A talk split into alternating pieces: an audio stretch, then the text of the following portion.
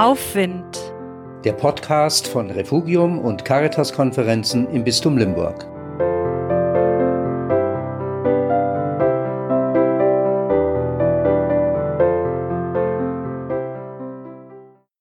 Der Mai ist Geburtstagszeit in unserer Familie.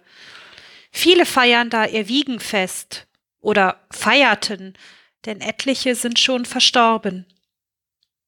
Doch stehen ihre Geburtstage weiter im Kalender, denn in meinen Erinnerungen leben diese besonderen Menschen weiter.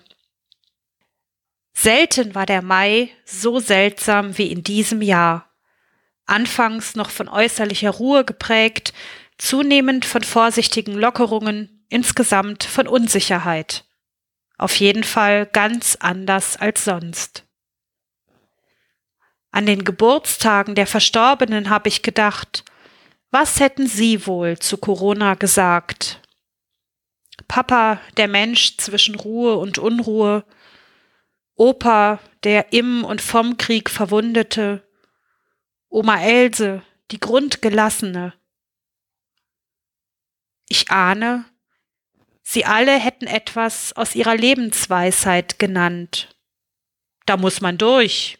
Wir haben schon Schlimmeres überlebt oder Vertrau auf Gott und hab Geduld.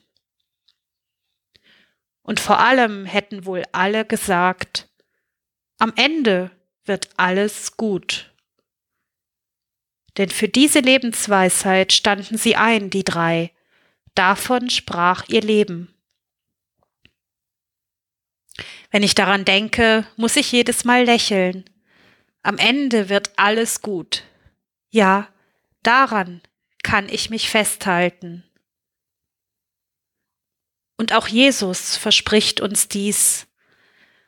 Im Johannesevangelium sagt er, Euer Kummer wird sich in Freude verwandeln.